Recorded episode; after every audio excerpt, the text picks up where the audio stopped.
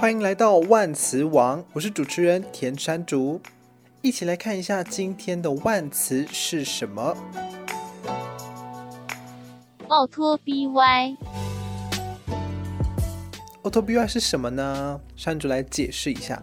今天的万词呢，原本设定的是机车，可是机车呢，会让人有一个其他的解读空间，可以把它解读解读成是一个很机车的人。可是山竹想要谈的机车其实就是摩托车。身在台湾呢，摩托车通常大家都会叫机车。我就想要用一个比较道地一点的说法，欧多拜。但是要让 Google Translate 来念欧多拜，我就试了几种不同的方式。首先，先输入了 auto bike 的英文，在 Google 输入这边呢，没有改变它的语言切换，就是以中文的方式来念英文，它就会念 auto bike。会念得比较没有那么标准。如果你把它切换成英文呢，它就会念 auto bike，听起来就比较标准了一点。这就不像台湾人的说法了。所以山竹就想说，auto bike，如果我想要把它发音成 auto bike，是不是应该要写一个 auto 跟 by by，抱着这样子的信念去写了 auto by a u t o b y，点下发音的这一格，它这时候就开始发音了。Autobee，Autobee，这不是我要它念出来该念的声音，这样子还是错的。于是山竹就想说，一定要把这两个字分开，它才会念成 auto 跟 by，听起来才会像台湾人的 auto by。就点下去听听他会怎么念呢？O do b y，傻眼，为什么我都已经把它安排成我希望它可以念出的声音了，它还是念的。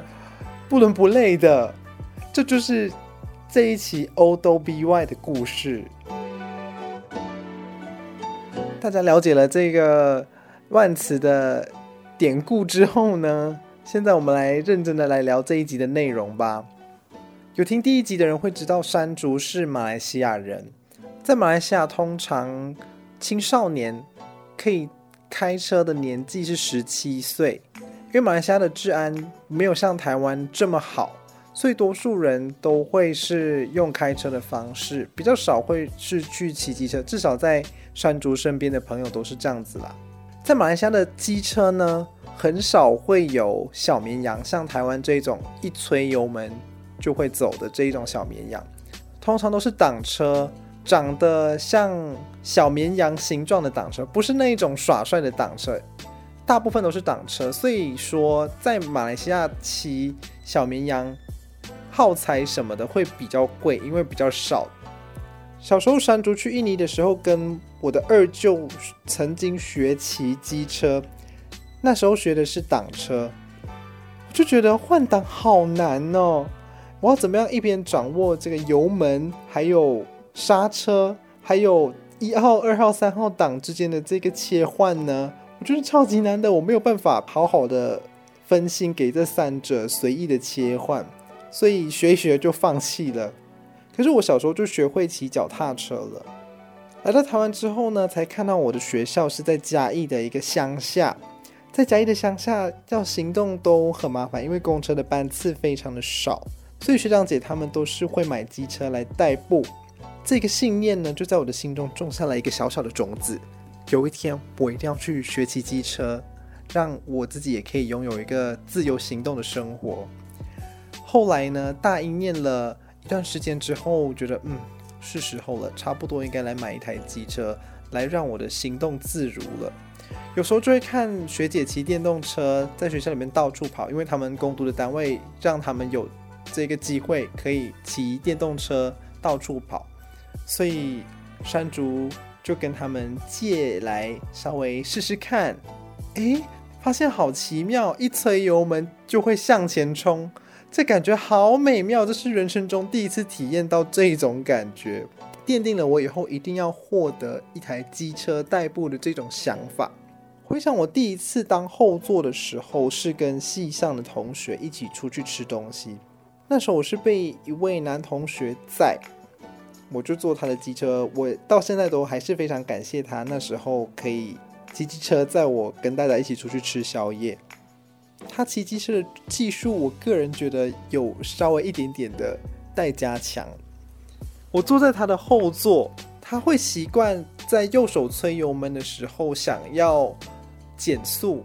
减速通常人家会怎么做呢？有两种方法，要么你就是稍微把油门放松一点点，或是用拉刹车的方式，你就会减速。他是怎么做呢？他就直接放开油门。如果你把油门直接放开，它就会回弹嘛。因为你坐在机车上会有牛顿第一运动的定律，就是惯性。所以当油门回弹的时候，整个人会有点往前扑，要飞出去的感觉。一次两次就算了，他每一次想要减速的时候，就会一直害我整个人往前往前往前，非常的不舒服。于是我心里就想说，我以后骑机车一定不要让我的后座有这种非常不舒服的感觉。又在我心中种下了另外一颗小种子。后来身边的朋友都陆陆续续去考机车了，毕竟来到嘉义这边念书，没有机车就好像没有脚一样。我也加入这波潮流，一起去考机车。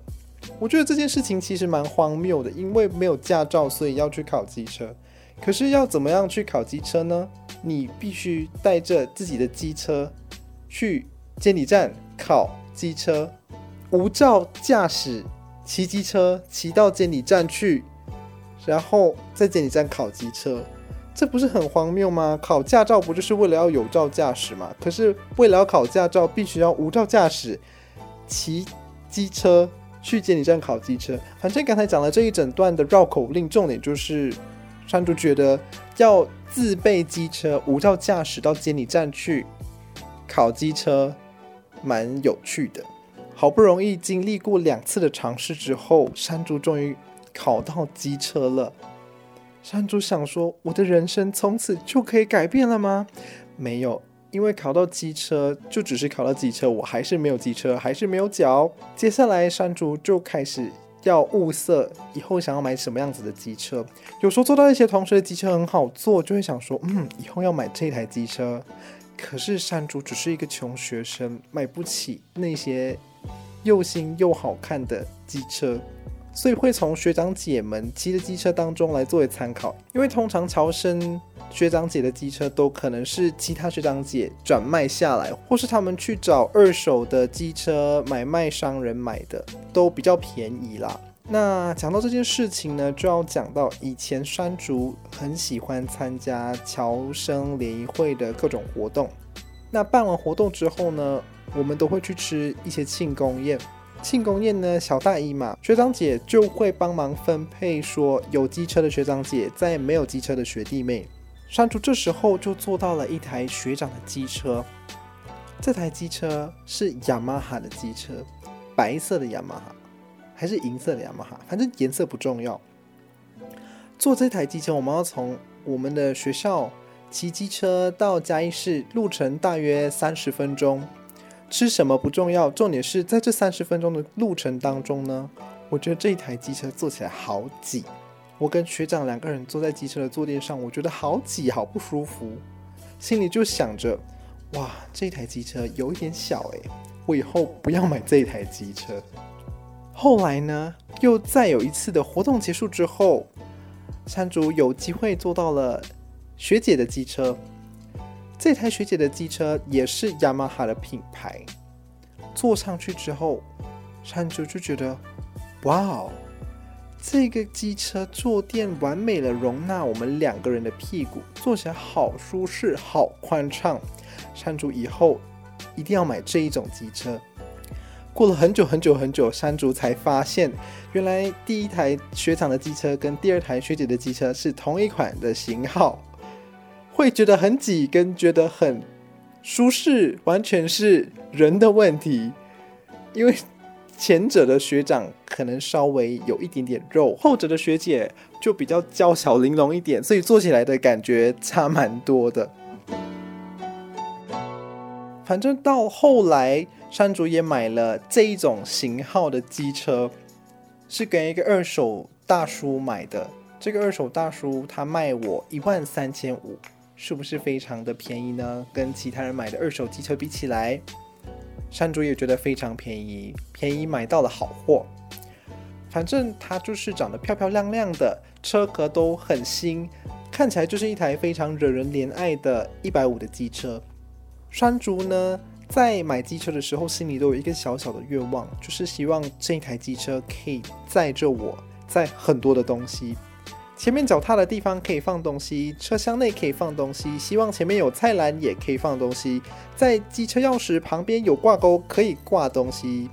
想象一下，天气非常的炎热，走到路边买了一杯饮料，喝了一口啊，非常的清凉，放到袋子里面。哎呀，手拿着袋子非常的拖沓，非常的不利落。但是上了机车，你可以把袋子挂在这个。钥匙旁边的挂钩上，看起来是不是非常的厉害呢？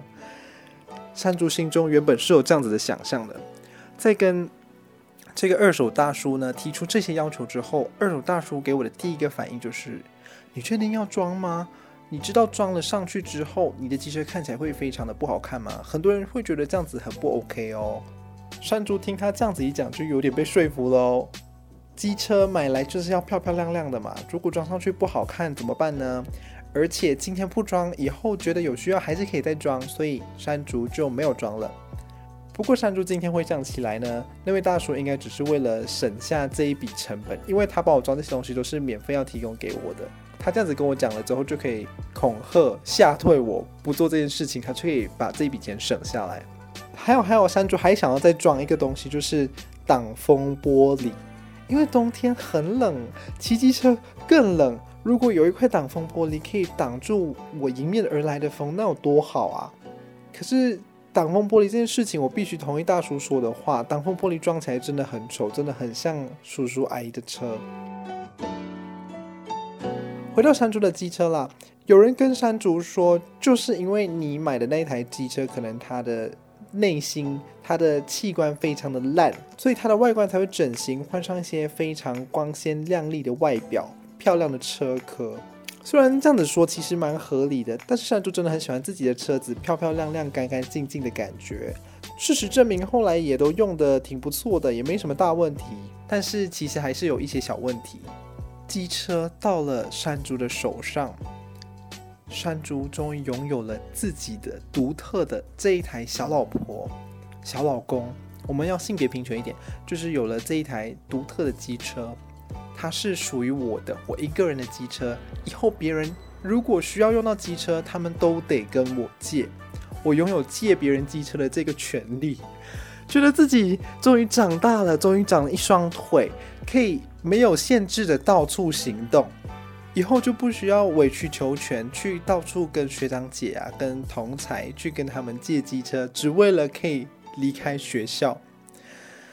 不过呢，后来我其实也没有真的骑机车骑到哪里去了，因为我就是一个非常懒惰的人。但是在我们学校附近骑机车呢，停机车是一个很有学问的事情，因为学校附近有一些坡。在坡上呢，刚开始山竹停机车都会用侧柱来停，因为停侧柱超方便呐啊，你下车腿一蹬，诶，机车就已经停好喽，不需要再做其他的调整了，完美。殊不知，有时候这个坡呢，就会因为它的这个陡峭的程度，让山竹的机车有一些站不稳的情况，所以它就会倒下。倒下的那一面呢，一定会跟柏油地板有一些擦伤啊，有一些刮花，我多么的心痛啊！原本山竹的机车多么的漂亮，多么的完美，你知道我的心有多痛吗？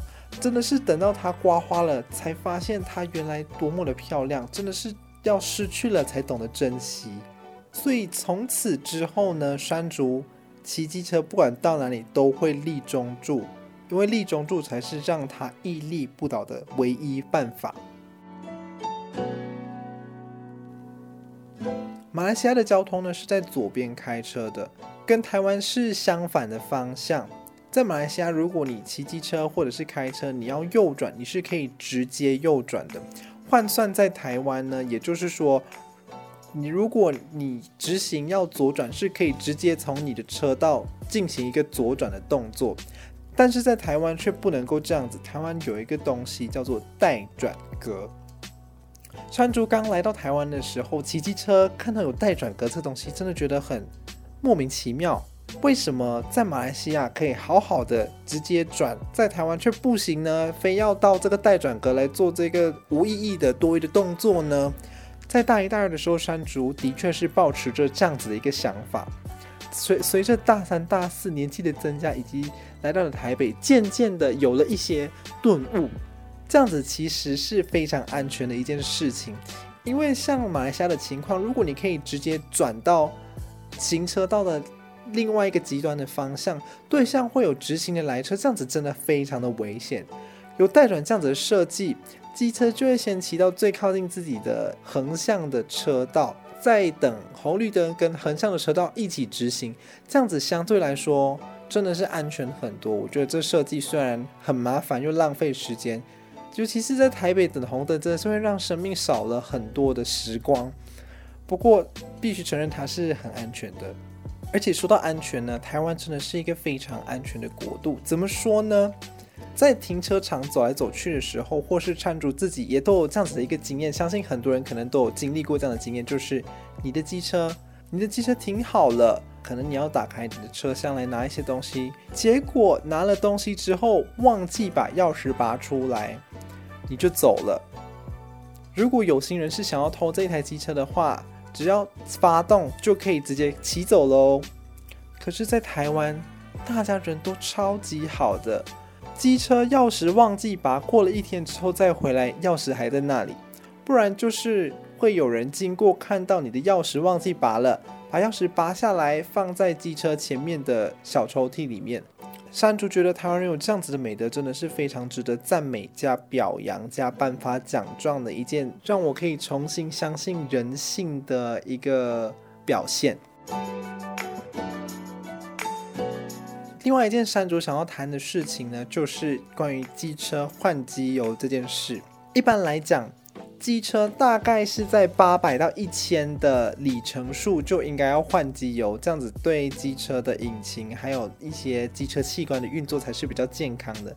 偏偏山竹就是一个健忘的人，每一次都会超过该换里程数的时候才想到啊，好像应该换了。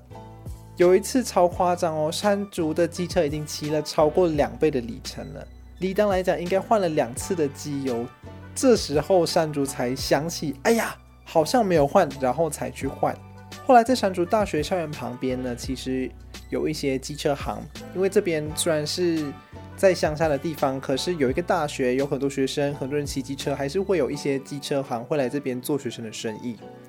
通常山竹会去 A 机车行这边去做一些机车的相关的服务，换灯泡啦，或者是有什么问题都会去这边，因为这里可以洗机车。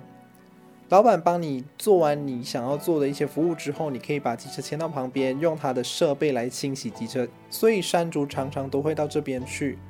后来有一次因缘际会之下，山竹去到了 B 机车行。B 机车行比 A 机车行大一点，人也比较多，有满满的雄性荷尔蒙。来到这一边呢，山竹就发现，哇哦，这边的服务人员态度非常好，非常的亲切。因为山竹对机车的事情一窍不通，他们也都会一一仔细的解释。然后男性的部分也比 A 机车行的唯一老男性老板来的更年轻，所以山竹稍微有一点好感啦。有一次来这边忘记做什么机车的服务了，接待我的是一个长得很好看、身材好人又很亲切的一个男性的服务员。山竹就觉得哇哦，好棒的服务哦，从此内心就认定了这一间店，觉得以后一定要常常来这间店服务我的机车，也服务我的眼睛。你知道，通常你换了机车之后，大家都会在你的车厢里面啦，或者是在一些不显眼的地方贴上一张表，写几月几号，里程数多少，换机油。因为山竹每次看到这一组里程数的时候，都会想：诶，这个里程数是我换机油的那一次的里程数呢，还是是说我要到这个里程数的时候才换机油？因为山竹的。里程数都会超过，然后超过到你没有办法追溯这一组数字的意义到底是是在这组数字的时候山竹才换过呢，还是骑了很久当里程跑到这一组数字的时候才要换？来到这个 B 机车行之后，他们就把该换的时间帮我用奇异笔写在仪表板上面，这是可以擦得掉的，所以就一直在给我视觉提醒，直到说差不多到这个数字就该来换了，而且一直心心念念着这边服务很好的帅哥猛男机车行。后来每次再回到这个 B 机车行的时候，就再也见不到这个帅哥猛男了。山竹内心觉得非常失落。不过这次换人来服务我了，这次服务的人貌似是这个机车行的老板，老板也算是相貌堂堂，个子没有比我高，可是就是散发着一股让人觉得嗯可以结婚的一个气息，总觉得。跟他结婚之后，不管你有什么机车的问题、汽车的问题、冰箱的问题、冷气的问题，所有的这些问题，他都能够轻易的都帮你解决。所以后来，山竹在跟其他朋友谈起这家店的这个老板的时候，都会以老公来称呼他。哦，我的机车有问题，我要去找我的老公修理。就是山竹会这样子说。因为山竹认为，比起长得帅、身材又好的这种遥不可及的这种居家型适合当老公的男人，真的比较好一点。好，回到骑机车这一件事情哦，因为在嘉义骑机车嘛，会穿梭在乡间小路之间，夏天的时候会有非常多的。不知道是蚊子还是什么的小型的飞虫，大家有没有看过？会在稻田之间有一丛一丛，是一丛一丛，还是说一团一团在那边飞来飞去？这超级恶心的耶！尤其是在稻田之间骑车，如果你的安全帽是没有罩住你的脸的话。